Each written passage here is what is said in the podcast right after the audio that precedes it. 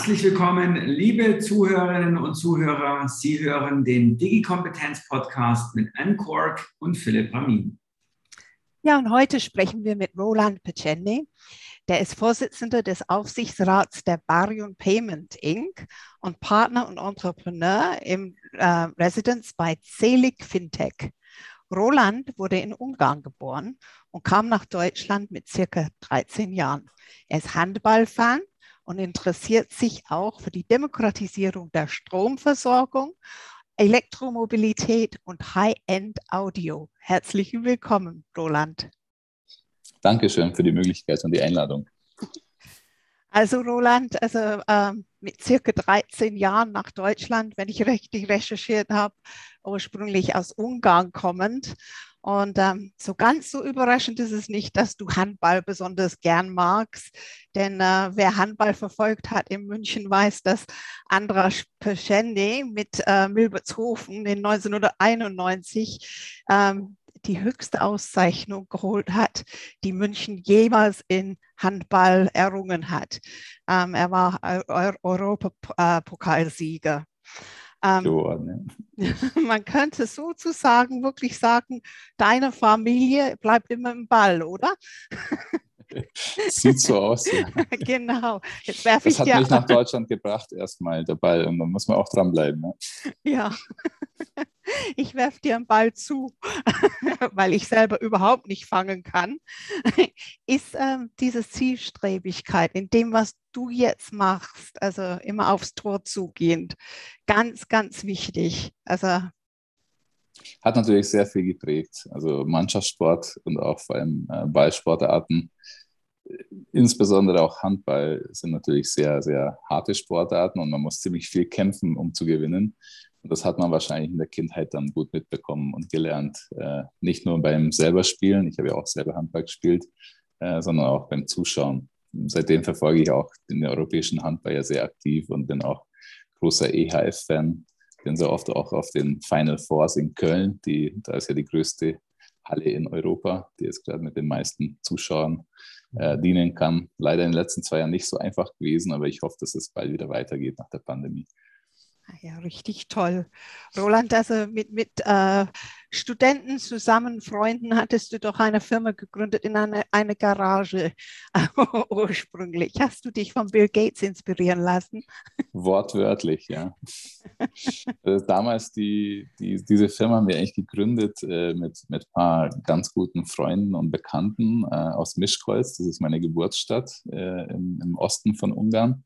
Und zwar aus einem äh, Sparbuch, das meine Eltern 18 Jahre lang im alten sozialistischen System aus zwei Forint äh, zusammengespart haben für mich. Äh, und äh, die Währung war ja und auch natürlich nach der Grenzöffnung war so dermaßen äh, ja, dilutiert, dass ich dann überlegt habe, wenn ich dieses Geld, die 18 Jahre dort zusammengekommen sind, äh, rausnehme aus dem Sparbuch, dann werden wir es wahrscheinlich in einem, eine Woche äh, bei Feiern irgendwie untergehen sehen. Dann bin ich zum Freund gegangen und gesagt, lass uns mal kurz eine Firma gründen und hier eine, ein Webdesign-Studio aufmachen. So haben wir ja uns auch damals kennengelernt, ne, dass wir über Webseiten gesprochen haben. Genau, das stimmt. so fängt man an und dann verkauft man an Finastre. Also ja. wenn ich richtig gelesen habe, drittgrößte Anbieter im Bereich ähm, ja, Banking, Softwarelösungen weltweit. Wie ist es, wenn ja. man sein Baby so verkauft? Ähm, alles hat, wie gesagt, Vor- und Nachteile und, und verschiedene Seiten, wie man das miterlebt. Äh, erstens war es natürlich so, dass es für uns ein, eine Riesennachricht war, dass wir aus dem osteuropäischen Raum kommen, nicht mal aus einer Großstadt, sondern wirklich aus einer Kleinstadt, äh, so eine Firma mit über 300 Personen und Angestellten aufgebaut haben und, und das eigentlich als das beste Internet- und Mobile-Banking äh, im gesamt globalen Markt für die führende Banking-Software-Firma ausgewählt worden ist. Dass sie sagen, sie würden das gerne global vertreiben und in ihr Produktportfolio integrieren. Natürlich waren ja damals die Zeiten auch etwas langsamer. Wir haben diese Firma über 18 Jahre lang gebaut. Also es war nicht so, dass wir jedes zweite Jahr hier Finanzierungsrunden gestemmt hätten. War alles selbst finanziert, aus eigenen Gewinnen wieder reinvestiert. Und nur in den letzten sechs Jahren haben wir dann ein Risikokapitalgeber mit dazugeholt, wo wir die Produktentwicklung sehr stark vorangetrieben haben. Es hat dann auch die Früchte getragen, weil, wie gesagt, seitdem ist ja so, dass Finastra, äh, einer der größten Fintech-Softwareunternehmen, die für Banken Software verkauft, ja die Weiterentwicklung von unserem Frontend äh, bei allen ihren Banken äh, weltweit verkauft. Hat sich auch für die Käuferseite natürlich sehr gelohnt. Die haben äh, in einem Jahr unsere Software-Lizenzumsätze vervierfacht global im Vertrieb. Ähm, weil wir damals natürlich nur in Europa aktiv waren und haben angefangen, auf den gesamten Erdball die Software zu vertreiben mit deren über 250 äh, Sales-Leuten global verteilt. Ja, und wie sich das anfühlt, also ich habe dann mehr als zwei Jahre global ein, ein äh, Evangelisierungsprojekt gestartet für die Digitalisierung. Das passt auch heute gut ins Bild, weil wir sprechen ja über Digitalkompetenzen. Äh, bin dann die ganze Welt äh, abgeflogen. Ähm, war eigentlich eine sehr stressvolle Zeit auch. Meine Familie hat, also wenn du Gründer bist, dann ist natürlich sehr oft so, die Familie stellt sich vor, jetzt aber hast du nach 18 Jahren, wie schon gesagt, das große Los gezogen, verkauft. Äh, jetzt hast du dann mehr Zeit für uns. Hat sich in den ersten zwei Jahren leider nicht so dargestellt. Wenn man global fliegt, dann war ich vielleicht alle zwei Monate mal ein paar Tage daheim, um alles zu waschen, umzuziehen und dann wieder weiter zu fliegen. Ähm, ähm, ja, und dann habe ich auch deshalb auch aus diesen Gründen das Unternehmen irgendwann verlassen. Wie gesagt habe, den Druck und auch diese globale Position ähm, kann ich nach, nach 18 Jahren äh, Unternehmertum und auch viel unterwegs gewesen, wenig die Familie gesehen. Das ist jetzt äh, dann soweit recht. Und nach 20 Jahren habe ich dann äh, aufgehört, darüber weiter nachzudenken. Natürlich war es finanziell sehr vorteilhaft. Von der anderen Seite ist es auch so, es, es sind ja ähm, zwischen Großunternehmen und, und inhabergeführten mittelständischen Unternehmen sind natürlich sehr, sehr große Unterschiede in, in Unternehmenskultur, in verschiedenen Vorschriften. Also da, wo die, die, das, die Firma hieß noch Maisis, da wir sie uns übernommen haben, äh, waren wir, wie gesagt, um die 300 Leute und die hatten damals schon 5.500. Äh, seitdem ist das noch auf viel mehr gewachsen, weil wir andere Unternehmen noch mit einverleibt haben. Ähm, und äh, ja, also die ganzen Abläufe, die unternehmerische Kommunikation, äh, Teams zu bauen, auch global, weltumspannend. War für uns jetzt natürlich in Europa nicht neu, aber man hat ja sich immer treffen können. Man ist Auto gesetzt und schnell nach Bratislava gefahren und nach Wien gefahren, um Sachen zu erledigen. Aber wenn man da äh, Tag und Nacht auch mit weltweiten Teams in Südafrika und Südamerika und irgendwann auch mal im, im, im, asiatischen Bereich zusammenarbeitet, ist natürlich schon eine sehr hohe Belastung, vor allem für die Produktentwickler, die dann sehr viele Inputs aus den Weltmärkten bearbeiten müssen. Für mich war das, wie gesagt, sehr positiv, aber auch, auch sehr viele negative Einflüsse, die man damit mitbekommt, weil das eigene Kind natürlich sehr, sehr stark umgestellt wird und, und anders aufgebaut und die Prozesse geändert und dieses familiäre Umfeld, die man dann in 18 Jahren aufgebaut hat mit den 300 Kollegen, äh, das ändert sich radikalst sehr schnell. Oder nochmal auf, auf diese Ursprungs, äh, Ursprungszeit zurück. Du hast ja im Prinzip äh, gegründet zu einer Zeit, wo es so diesen, diesen, diesen sagen wir, heutigen gehaltenen Begriff des Startups so in der Form noch nicht so gab oder zumindest war nicht so populär, nicht so prominent. Und äh, auf der anderen Seite sieht man heute auch immer mal wieder so Umfragen, dass sich zum Beispiel Hochschulabsolventen immer mehr wünschen, eigentlich einen Job beim Staat zu bekommen und sie suchen nach einer sehr schnellen äh, vermeintlichen Sicherheit. Ähm, sag mal, wie, wie, siehst du das? Also bräuchten wir heute wieder mehr Gründermentalität, aber Gründermentalität vielleicht auch ohne diesen ganzen Konkord, diesen Hype drumherum, sondern einfach wie du vielleicht, wo er einfach gesagt hat, ich mache das jetzt mal, ohne dass dir da ein Startup-Ökosystem zur Hilfe ist und eine VC-Landschaft und äh, Innovationsstützpunkte ähm, die es ja damals eigentlich noch gar nicht gab. Also ich sehe einfach so ein bisschen den Paradox oder das Paradox, das war heute so viel wie, wie nie zuvor über das Thema sprechen, aber teilweise eigentlich gerade bei der jungen Generation gar nicht so richtig das Interesse da ist, richtig unternehmerisch riskant auch tätig zu sein. Mhm. Also ich denke auch, ja, dass sich da im, im, sozialen Wandel ja sich einiges verändert hat. Für mich war das natürlich auch äh, aus dem, aus dem äh, alten Ostblock kommend, wenn man so bezeichnen kann, aus dem sozialistischen System und mit all ihren Vor- und, und, und sagen wir so, Vorteilen und auch ähm, harmonischen Kindheit, die man da hatte, weil niemand hatte viel mehr wie die anderen. Ne? Mhm. Es gab nur ja eine Art von Milch im Supermarkt und das war halt die staatliche Milch, die vom Staatsbetrieben da hergestellt worden ist. Gab halt ein Creme Fraiche und jeder hat dasselbe gefressen und auch dieselben Schuhe gehabt. Und alle mit, mit der Grenzöffnung und mit, mit den westlichen Produkteinmärschen nach Ungarn und da wir genau in dieser Zeit auch nach Deutschland gekommen sind, äh, mit meiner Familie, hat mich natürlich diese, diese, dieser Wind des Westens so weit mitgenommen mit der Unternehmerschaft und äh, mhm. was aufbauen und was eigenes besitzen, anders sein als die anderen Leute. Ich glaube, das war auch so eine Aufbruchsstimmung, vor allem für die Leute, die aus dem Osten kamen.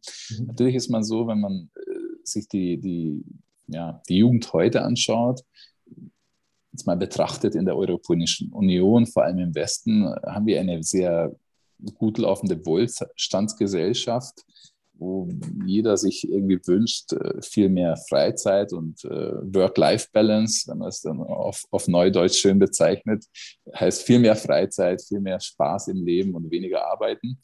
Äh, das geht wahrscheinlich mit Unternehmertum nicht so einfach zusammen weil Unternehmertum heißt irgendwie jeden Tag, äh, Tag und Nacht zu arbeiten. Ja. Das heißt ja auch selbstständig, äh, die zwei Wörter, wenn man sie separat betrachtet, dann ist es auch wirklich so. Mhm. Dann ist man schon sehr oft auch auf sich alleine gestellt, was ich auch sehr oft sehr hart erfahren musste und sagen, ja, da kommt keiner von hinten und gibt dir nochmal schnell eine Million, wenn es halt fehlt. Ja.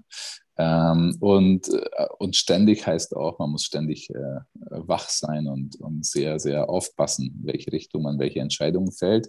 Ich glaube, diese Kompetenzen würden schon sehr gut tun, wenn, wenn mehr unternehmerisches Handeln gelehrt werden könnte auf Schulen. Also ich bin da, ich weiß nicht, ob die Anne das dir erzählt hat, aber es auch kennengelernt habe, war ich ja noch auf einer Privatschule in München.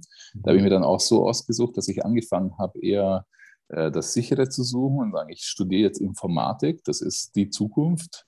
Die habe ich dann einfach hingeschmissen, wie auch sehr viele Gründer ähm, im, im Silicon Valley und habe mich dann in einer Privatschule eingeschrieben, die so hoch von den Gebühren war, dass auch meine Eltern gesagt haben, hör zu Junge, also äh, wenn du es machen willst, gerne, äh, besorg dir das Geld selber, arbeit dafür, ja, tu was, dass du dir das zahlen kannst.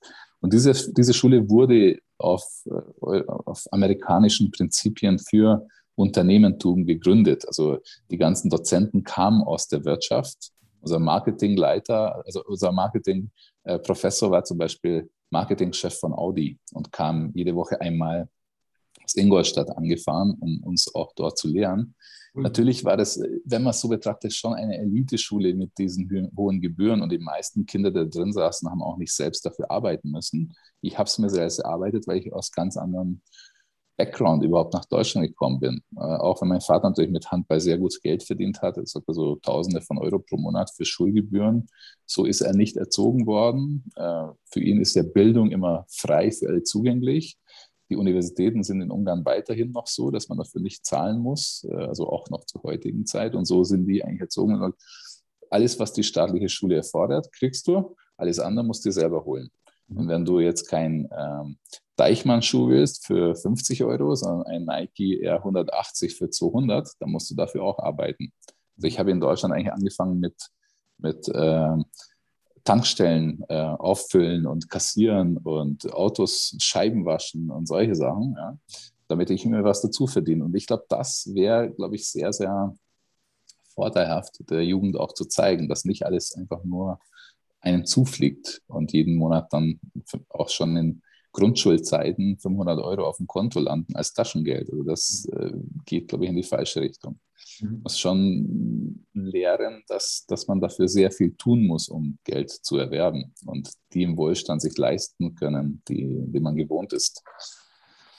Ähm, wie man das macht, da fragst du mich, glaube ich, was sehr groß ist, das ist halt äh, eigentlich eine, eine ganz große Bildungsfrage. Und ja. das sieht man ja auch bei den Bundestagswahlen heute, ja. dass Bildung eine, ein zentrales. Thema ist. Ja. Ist, es, ist es nur eine Bildungsfrage oder ist es vielleicht auch eine, eine Kulturfrage? In was von Umfeld man sich bewegt, also auch was die Gesellschaft einen vorlebt, was auch als Ideal gesehen wird. Ähm, ich meine, es ist ja immer noch so ein Stück weit so dieses äh, amerikanische, wo ja auch der Leistungsgedanke immer mehr im Vordergrund steht, als das jetzt bei uns eher der Fall ist, hat das vielleicht auch etwas mit Kultur zu tun. Deswegen ist es auch interessant, dass jemand, der eher, wie auch ich, bin in, nicht in Ungarn geboren, aber der ehemaligen DDR, äh, dass man trotzdem, dass man das eigentlich nicht gelernt hat und den Drang hat, sich zu verwirklichen. Vielleicht steckt das ja auch im Menschen drin, dass man äh, anschieben möchte und, und, und äh, eigentlich nicht warten möchte, bis der Staat alles klärt. Ja, ich denke, das hängt auch wahrscheinlich auch damit zusammen, ja. mhm. dass man hier in, in dieser neuen digitalen Welt, wo man in sehr großen Wohlstand lebt, sich doch davon verleiten lässt, es regelt sich ja alles. Es sind mhm. ja Leute da, die dafür zuständig sind. Für mich reicht es, wenn ich YouTube-Videos gucke mhm. äh, oder ein bisschen Content erstelle und wäre schon Millionär davon. Also ich glaube, die neue, die frische Jugend ist damit leider auch etwas durchseucht.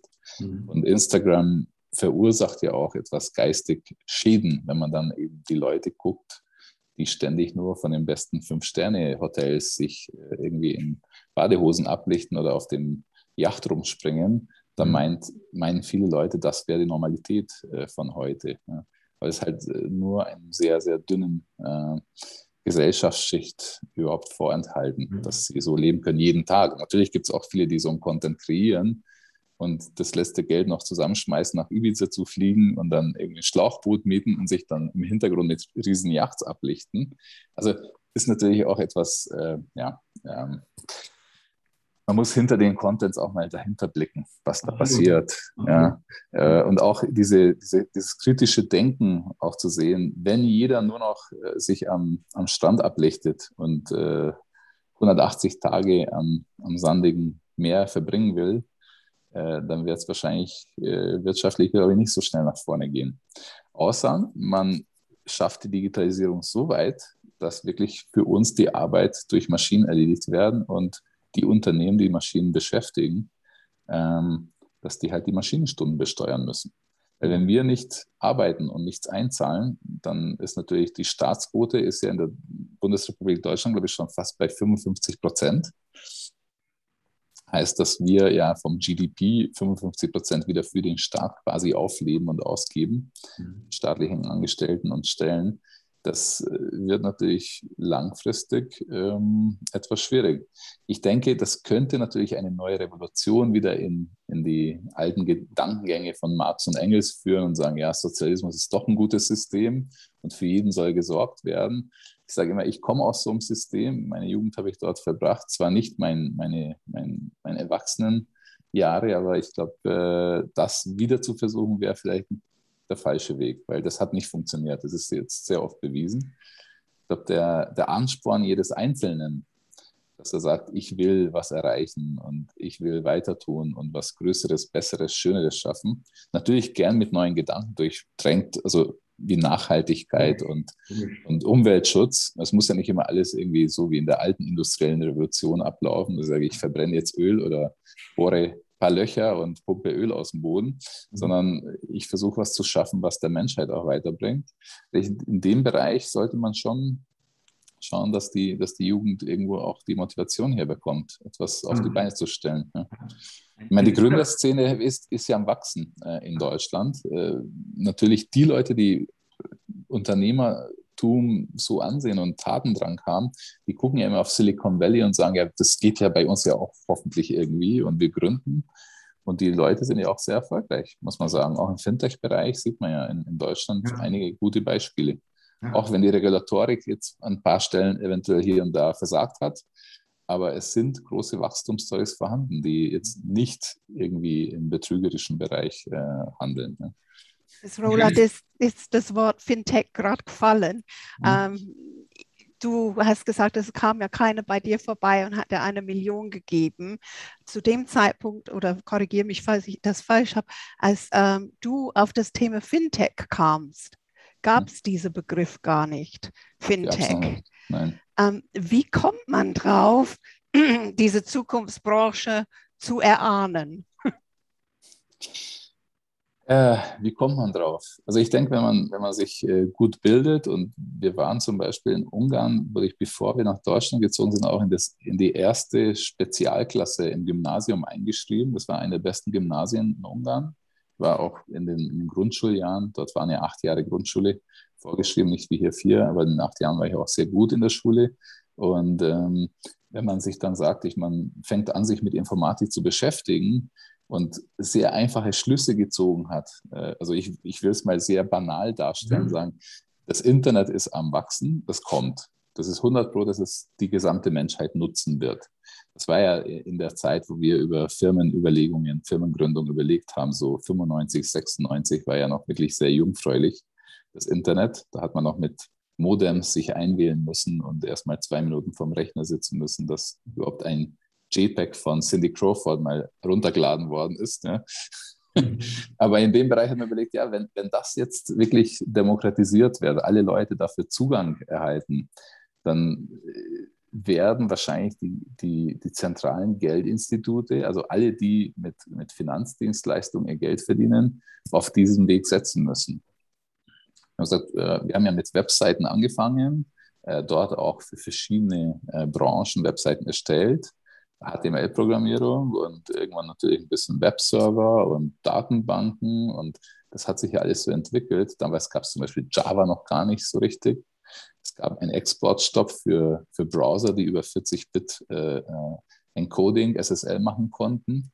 Mhm. Also es gab verschiedene Hürden, überhaupt Finanzdienstleistungen über das Internet darzustellen, aber wir haben daran geglaubt, dass der Durchbruch mit Pioniersarbeit geschafft werden kann. Mhm und, und haben dort diese Möglichkeit gesehen, die, die Institute, die Großfirmen, die zuerst ähm, Massen bedienen müssen und auf diese Technologie setzen müssen, werden wahrscheinlich Finanzinstitute sein. Das war unsere Annahme, unsere Wette. Äh, weil die äh, Bedienung der Leute durch, durch allein durch ähm, Telefonbanking oder durchs Faxen, was natürlich sehr viele Sicherheitshürden auch äh, dazwischen geschoben hat und, und Probleme aufbereitet hat. Aber Leute alle nur in die Filiale leiten zu lassen, bei dem Bevölkerungswachstum, was man da ausgerechnet hat, hat man gesehen, man kann nur über Internet und Mobiltelefone äh, die Standardgeschäftsvorfälle äh, abhandeln. Mhm. Das war unsere Wette mit 17 Jahren.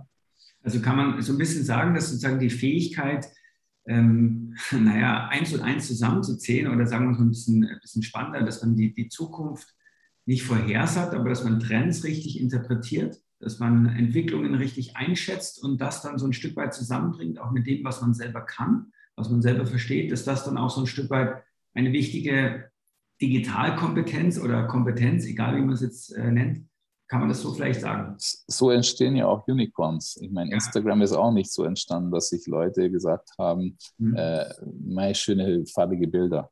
Mhm. Sondern gesagt, wie ist die Nutzung heute im Internet? Wie wird sich das ändern? Was wird die neue Generation äh, mehr brauchen? Wie, ist, äh, wie können wir digitale Hürden abbauen, die heute auf bestimmten Plattformen bestehen und die User eigentlich nicht so unbedingt gerne haben wollen? Mhm.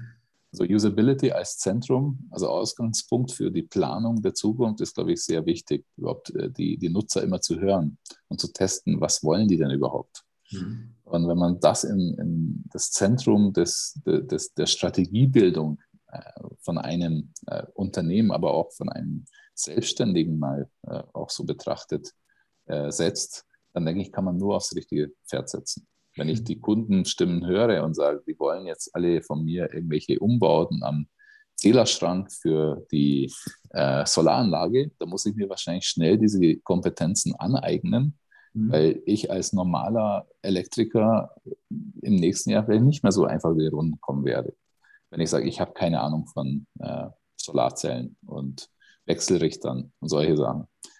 Ähm, also das ist, glaube ich, wirklich eins und eins zusammenzählen, die, die Entwicklungen, die Welttrends auch richtig zu interpretieren und auch, glaube ich, mal länger in Workshops nachzudenken, die Köpfe zusammenzustecken, wer sieht es wie, wohin entwickelt sich die Welt, was wollen die User, was wird sich wahrscheinlich ändern, wo findet eine Revolution statt. Das sind meistens, also Änderung bedeutet, das ist auch, glaube ich, sehr, sehr wichtig für, für Unternehmer, Änderung bedeutet immer eine Chance.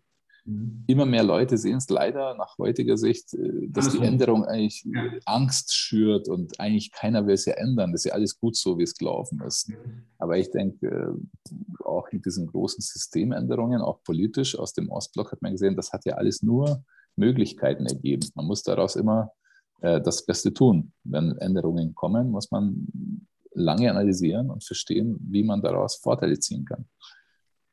Roland, also wir haben noch gar nicht erzählt, du bist ja auch ähm, Investor heute. Also aus deinen Freunden wurden dann Euros offensichtlich, die du dann auch also, äh, investieren konntest. Und das machst du ja auch in verschiedenen Fintech-Geschichten. Mich ja. würde interessieren, wie ist es jetzt eigentlich, wenn du mit Investoren, ähm, Firmen oder Firmen, die Investoren suchen, zu tun hast? Gibt es bestimmte Kompetenzen, die die erfolgreichen äh, Firmen haben, die du sofort erkennst? Und wenn ja, was sind die heutzutage? Ähm, ich denke, die Kompetenzen kann man alles, alle erlernen auch ja, wenn man das unbedingt will. Und ich glaube, das Erste, was man äh, bei Investitionen anschaut, ist äh, wirklich dieser Wille und der Drive der Unternehmer. Ist da ein, ein einigermaßen intaktes, gesundes Team vorhanden, das das Unternehmen auch größer wachsen lassen kann? Meistens sind Einzelunternehmer, die alleine 100 Prozent alle Aktien oder des, des Unternehmens besitzen, sehr schwierig zu handeln, weil ich sage auch, viele Unternehmer, genauso wie auch Softwareentwickler, sind eher etwas künstlerisch auch begabt. Und deshalb sind sie auch nicht nur auf Excel und auf Papier mit Verträgen zu handeln, sondern auch ähm, insgesamt als Beratungstätigkeit, denke ich, muss man sich auch mit den Menschen selbst befassen. Was sind seine Ziele? Wo will er hin? Und ich glaube, wenn ein gutes Team äh, vorhanden ist mit verschiedenen Skillsets, ähm, sehr stark, also wo ich viel dran glaube, sind meistens äh, Produkt, äh, ich würde nicht sagen Geniuses, aber halt wirklich auch Leute, die, die super Produktideen haben, die die Welt in, in Richtung Positives verändern wollen. Und wenn ich dahinter ein Team äh, von Gründern sehe, die dieses unbedingt auch umsetzen will und auch so weit wie möglich äh, im, im Hof ein, also einigermaßen Ordnung herrscht. Natürlich ist ein Wachstumsunternehmen immer irgendwas am Wackeln, an Umstellen, am anders äh, aufstellen und neu machen.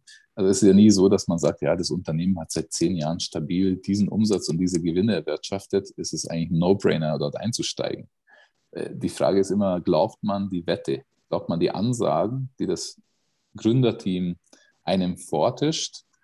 Und wenn man die Leute anschaut, deren äh, in den Gesprächen wochenlanges äh, Agieren und, und Reagieren auf Fragen, auf, auf vielleicht man auch, wenn man ein bisschen so die Finger in bestimmte Wunden steckt, die nicht so gut funktionieren, wie sie darauf reagieren, sind das positive ähm, Rückschlüsse, die man ziehen kann, dass die Leute immer dran sind, das besser zu tun, zu verbessern, zu so umzustellen in die Richtung, dass es automatisierter und, und äh, kundenfreundlicher abläuft.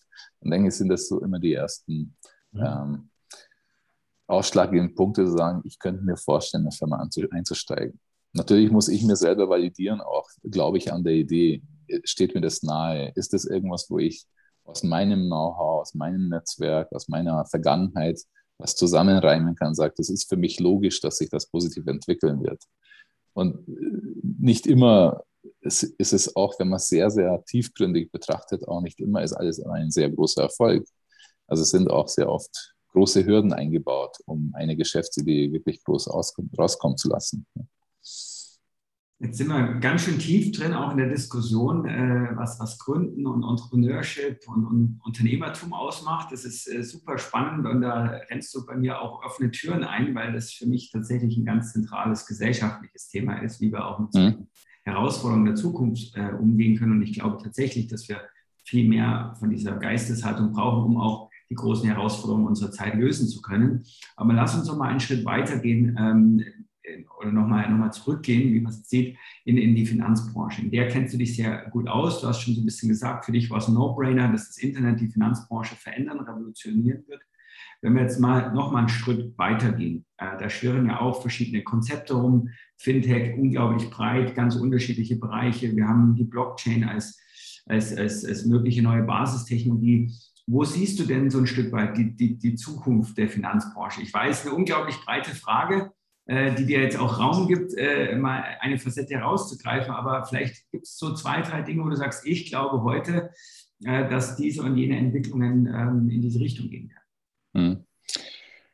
Also ich denke schon, dass die, dass die Finanzbranche jetzt nicht mehr durch große Moloche alleine, also jetzt mal äh, so große Titanics verändert werden können, okay. weil sie praktisch von der Aufstellung her auch nicht so einfach so schnell manövrierungsfähig sind. Ich glaube, es ist mhm. eine, ein, ein, ein Innovations äh, ähm, mehr von verschiedenen kleinen mittelständischen Unternehmen, die sich, wenn sie sich auf den guten Weg machen und, und lange Prozesse neu optimiert überdenken, die gesamte Finanzbranche nicht nur auf den Kopf stellen. Also ich denke nicht, dass, ich glaube nicht an, an diesen Disruptor-Ideen, wo ich sage, ich zerstöre etwas und ja. baue mir daneben was neu auf.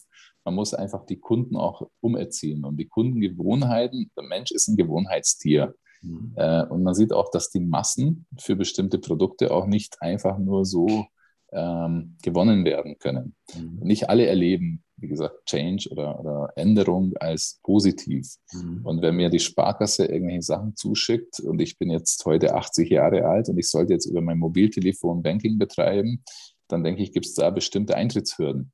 Aber die, diese Zeiten haben wir ja hinter uns. Also ich glaube, heute auch sind sehr viele aktive Senioren bereits über ihr Mobiltelefon verbunden, vielleicht auch etwas anders, dass sie dann mit dem Berater telefonisch interagieren und nicht nur immer auf den Screens rumdrücken. Aber wo ich dran glaube, ist natürlich, dass die, die Grundtechnologien, die Blockchain, und da nehme ich jetzt mal wirklich die, die ganzen ähm, digitalen Währungen erstmal raus, mhm. äh, weil da ist auch sehr viel im Umlauf, die ich denke eher sehr, sehr spekulativ ist. Mhm. Aber wenn man die Grundtechnologie anschaut, also Digitalisierung von Assets und auch die Nachvollziehbarkeit von Transaktionen, äh, vom Geldfluss, von digitalen Währungsaustauschen auch in den letzten Jahrzehnten eventuell rückwirkend nachvollziehen zu können, wann welche digitale Assets gegen Geldwerte gewechselt worden sind, äh, zu welchem Wert. Wenn, wenn auch die ganzen äh, staatlichen äh, Zentralinstitute, also nicht nur die Bundesbank, sondern auch zum Beispiel die ganzen Registergerichte oder auch die, die ganzen ähm, ähm, ähm, ja, äh, also die, die Länderbehörden, die jetzt die ganzen äh, Immobilien zum Beispiel äh, in, in, der Datenbank festhalten und die ganzen ähm, Assets ja soweit digital darstellen können und auch die Leute, die den Zugang dazu bekommen, auch mal alles digital über ein Portal erledigen zu können. Also man, man auch wirklich staatskontrollierte Abläufe digital werden. Dann denke ich, ist die Grundtechnologie als Blockchain schon ein, eine Riesenänderung mhm. für alle. Mhm. Im positiven Sinne, ja? Mhm. dass man nicht mehr alles auf Papier austauschen muss, sondern es ist alles nachvollziehbar, alles auch ähm, festgehalten und äh, mit Timestamps versehen und verschlüsselt und nicht einfach nur knackbar, dann denke ich, wird es auch die Finanzbranche revolutionieren müssen. Also es führt kein Weg dran vorbei.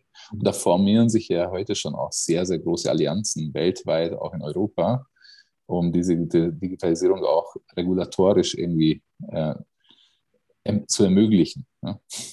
Man spricht ja auch nicht umsonst über den digitalen Euro, der wird kommen, aber man sieht ja auch, dass Facebook ja, ich habe ja auch einige Freunde, die zum Beispiel für Facebook die neue digitale Währung aufsetzen, also die, die designen gerade dieses System. Mhm. Ähm, also da wird ja sehr, sehr viel Geld und auch Hirnschmalz reingesteckt, äh, um, um das alte, altbekannte Geldsystem einfach revolutionär auch neu zu gestalten und auch mhm Convenience-Funktionen neu einzuführen, was den Leuten das Ganze näher bringt, weil es einfach besser ist, besser nachvollziehbar.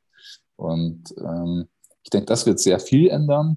Mhm. Und auch diese, dieses ein gut funktionierendes Ökosystem von Fintechs, die verschiedene Segmente der Fintech-Branche im Detail, auch wirklich vom AB-Testing her mit, mit äh, Kundenbefragungen und kundennahes äh, Innovationsmanagement, das wird die Branche auch sehr verändern, in allen Bereichen. Also sei es eine ganz normale Girokontenführung, wie Kartenzahlungen, wie Investitionen, wie Versicherungen. Es ändert sich sehr, sehr rasch und schnell. Das sind zum Glück auch viele neue Startups, die neue Ideen validieren. Durch ihre Finanzierungsrunden haben sie jetzt auch mehr die, das Background, bestimmte Ideen mal umzusetzen und zu sehen, wie nimmt es die Kundschaft an. Mhm. Und ich denke, das ist für mich freie Marktwirtschaft und, und äh, dass halt immer die besseren äh, Modelle, kundennahe, guten Modelle wahrscheinlich gewinnen werden.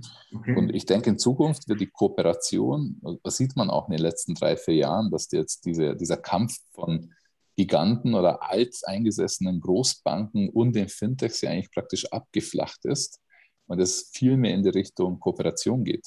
Mhm. Man will eben Ökosysteme aufsetzen und sagt, wir können bestimmte Sachen sehr gut als mhm eine, ein Groß, eine Großbank, aber es gibt in bestimmten Bereichen zum Beispiel digitale Kundengewinnung mit bestimmten Ansprachen und, und Front Office, also Interfaces oder User äh, Interfaces, das können die eventuell besser. Und lass uns doch kooperieren. Ne? Wir sind eigentlich der Backbone, wir haben die Banklizenz. Lizenz kostet viel Geld, also eine Bank ja. aufrechtzuerhalten ja. und überhaupt die Operations so aufzusetzen, das kostet Unmengen an Geld. Mhm. Habe natürlich auch einige Neobanken in Deutschland, wenn man jetzt die N26-Gründer so anschaut, auch so schön langsam festgestellt, dass man natürlich erstmal kooperiert und macht, aber irgendwann haben sie gesagt, ab einer bestimmten Größe macht es wahrscheinlich Sinn, eine eigene Lizenz zu lösen, selbst zu einer Bank zu werden. Ne? Ja.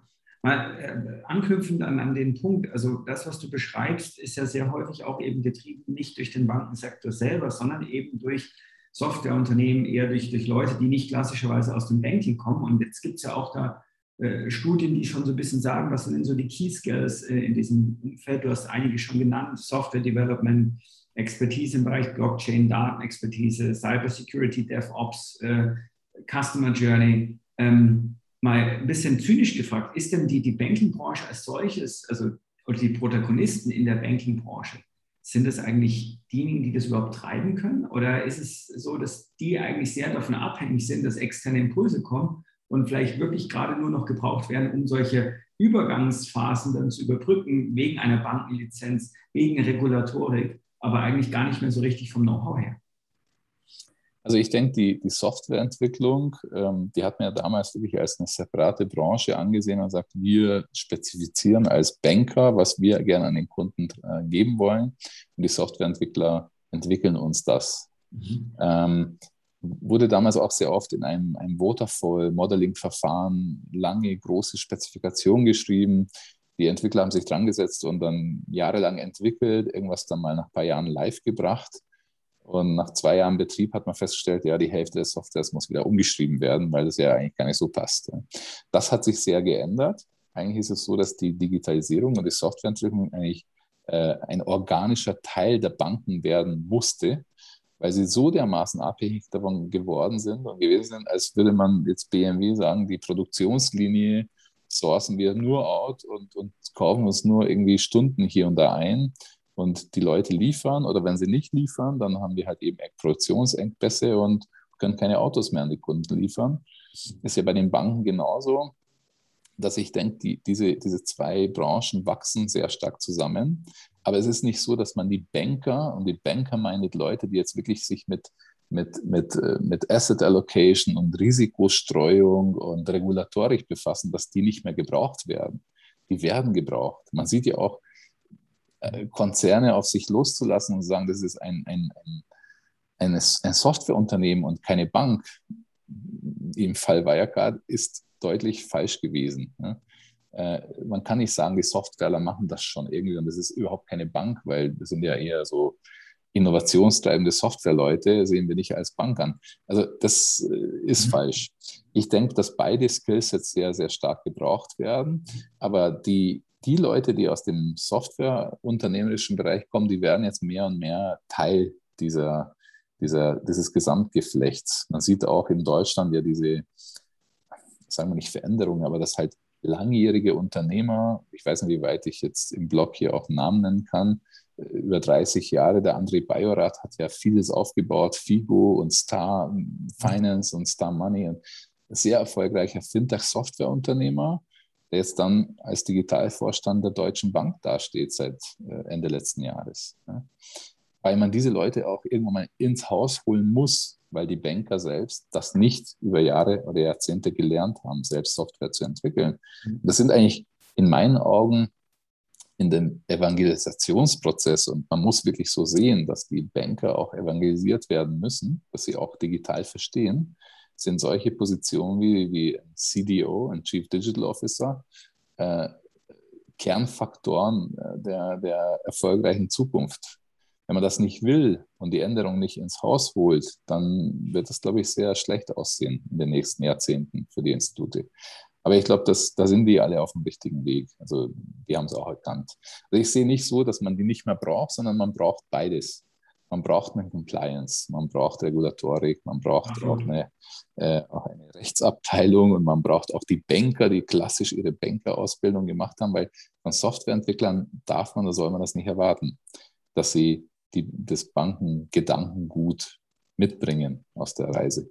Man lernt es natürlich, wenn man Fintech-Software entwickelt, lernt man es, manchmal auch auf dem harten Weg, was es bedeutet, überhaupt eine Lizenz zu besitzen und von einem Kontrollorgan äh, überwacht zu werden, äh, wo dann eben nicht abgefragt wird, wie schön der Code geschrieben ist, sondern abgefragt wird, ob man eben die Eigenkapital, Kern, Eigenkapitalquote eingehalten hat und wie das berechnet wird. Und ja, das, das kann man von Softwareunternehmen nicht immer erwarten. Mhm. Ähm, die sind ja nicht als Banker ausgebildet. Eine ganz andere Zunft, die müssen jetzt heiraten. Das ist, was ich sehe. Ja.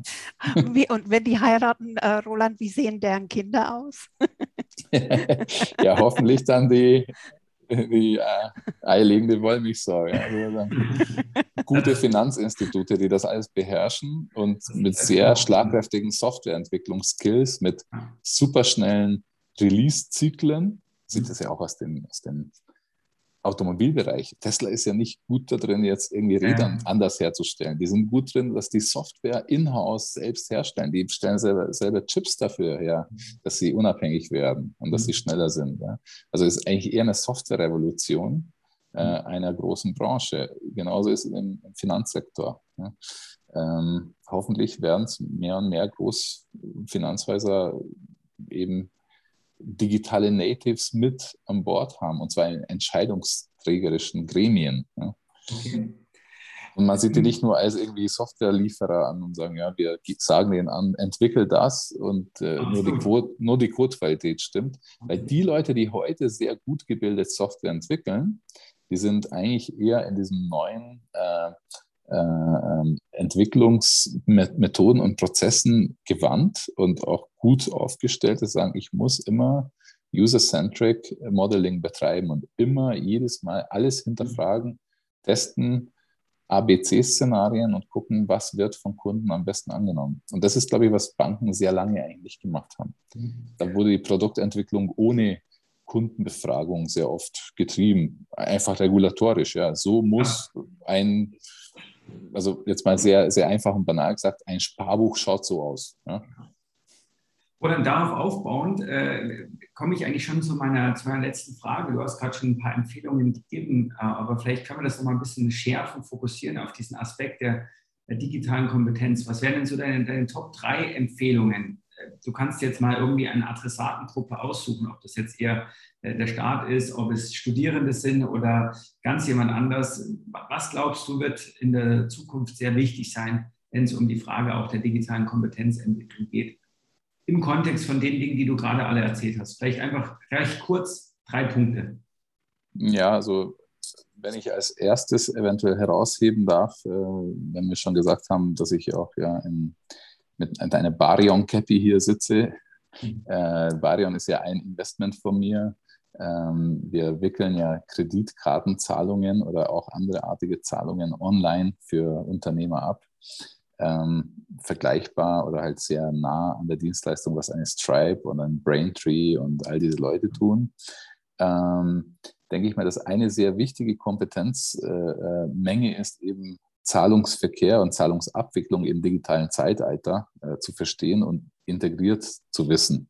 Das heißt, dass man, dass man nicht nur äh, den Convenience Factor sucht und sagt, was wollen Kunden einfacher haben, sondern wie wickel ich dahinter die gesamten Zahlungsströme ab, sei es jetzt mit, mit ganz normalen äh, äh digitalen Geld, also Euros auf Konten, ähm, nicht in Form von Bargeld, äh, mit Karten oder von Guthaben, aber auch natürlich dann verschiedene andere Währungssorten mhm. und dort auch die Währungsrisiken für jemand äh, gut darstellbar managen zu können, mhm. dass man auch in, in ein Konto gleich alle verschiedene Währungen auch äh, gleich mit äh, haben kann, mit paar Klicks auch sofort eröffnen kann, haben uns natürlich die neuen Fintechs alle gelehrt, dass es nicht so ist, dass ich erst in die Filiale laufen muss und dort ein US-Dollar-Konto öffne und nach fünf Tagen wird mir dann ein ein, eine, eine, Zahl zugeschickt, das ist jetzt ein Dollarkonto, sondern ich sage, ich brauche jetzt ein Dollarkonto, dann klicke ich ein Plus und sage Dollar und dann ist das Konto ja. da und dann kann ich das auch empfangen. Also diese Kompetenzen zu, zu, zu sammeln, wie ich Zahlungen in der neuen, schönen digitalen Welt mhm. abwickle und auch akzeptiere und das auch sicher akzeptiere mhm. und sicher abwickle, das ist, glaube ich, sehr wichtig für alle Unternehmer. Okay. Auch für den, für den kleinen Friseur an der Ecke, der sagt, ich will jetzt nicht nur Bargeld, sondern auch irgendwie äh, Zahlungen annehmen, dass es jetzt in, in der nächsten Zeit eigentlich auch zur Revolution kommt, dass man nicht ständig irgendwelche Kartenterminals mehr beantragen muss und die zuschicken lassen muss und neues Netz aufbauen muss, sondern sagt, das läuft alles auf dem Handy. Ich kann Karten einfach auf dem Handy akzeptieren. Noch zwei weitere Punkte? Ähm, ich denke, da ihr ja auch von der Digi-Kompetenz, aber auch von der Industrie 4.0 herkommt, denke ich, wird es auch noch sehr wichtig sein, nicht nur im, im humanen Bereich, sondern im Machine-to-Machine-Algorithmen äh, und Machine-to-Machine-Überlegungswegen äh, auch äh, das zu verinnerlichen, dass in Zukunft vielleicht auch Maschinen miteinander abrechnen werden. Okay. Nach Zeit, nach Produktionsvorgängen und so weiter. Und ich denke, das wäre eine eine sehr wichtige Kompetenz auch von nicht nur von kleinen Mittelständlern, sondern auch von DAX-Unternehmen, sich zu überlegen, dass nicht immer alles über die Controlling-Abteilung durch Faxe und E-Mails schicken und, und Excel-Tabellen und so laufen wird, sondern irgendwann werden Marktplatzbetreiber äh, in der Welt vorhanden sein, die dann automatisch wie eine Börse Maschinenstunden untereinander vermitteln, wo die Maschine zu Maschine diskutiert, sagen du, ich hätte jetzt irgendwie, keine Ahnung, 500.000 Blätter zum Drucken. Äh, wir haben ein, ein Zieldatum von Donnerstag nächste Woche 12 Uhr bei uns und handelt dann mit verschiedenen Druckstraßen mhm. zum Beispiel ab, wer hat gradfreie Kapazität, wann, zu welchen Preisen. Und die Maschinen tauschen sich dann nicht nur die Information für den Auftrag, sondern auch die Zahlung miteinander aus. Ist es geliefert, kriegst du es. Ja? Und vielleicht, und das ist, was wir dann über die Barion tun, wir können ja auch über äh, speziellen so Notarentenkonten äh, Beträge ja blockieren.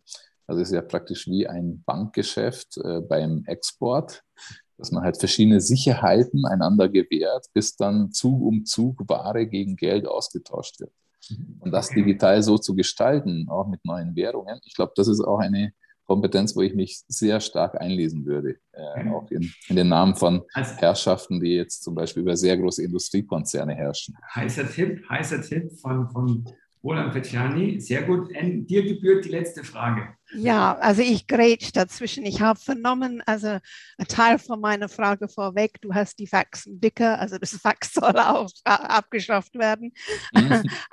Aber was findest du ähm, sind ähm, die Sachen, die für die Zukunft wirklich vermieden werden sollten. Also wirklich jetzt nur Stichpunkte.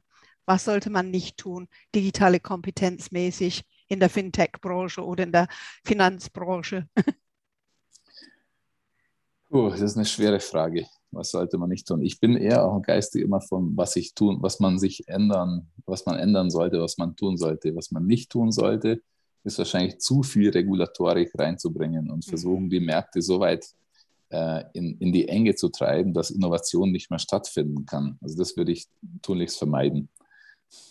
Das glaube ich ist ein ganz wichtiger Punkt. Es reicht auch ein Punkt. Mhm. ich ich, ich schicke da aber nur eine letzte Frage. Du bist Vater. Hm? Ähm, ich glaube, eine Tochter hast du. Yeah. Ähm, die drei Skills, die sie lernen soll für die Zukunft, die nicht fachbezogen sind die drei Skills, also für mich sind ja in, in, erster Linie, da wir alle noch Menschen sind, sind natürlich soziale Kompetenzen. Mhm. Das finde ich sehr, sehr wichtig.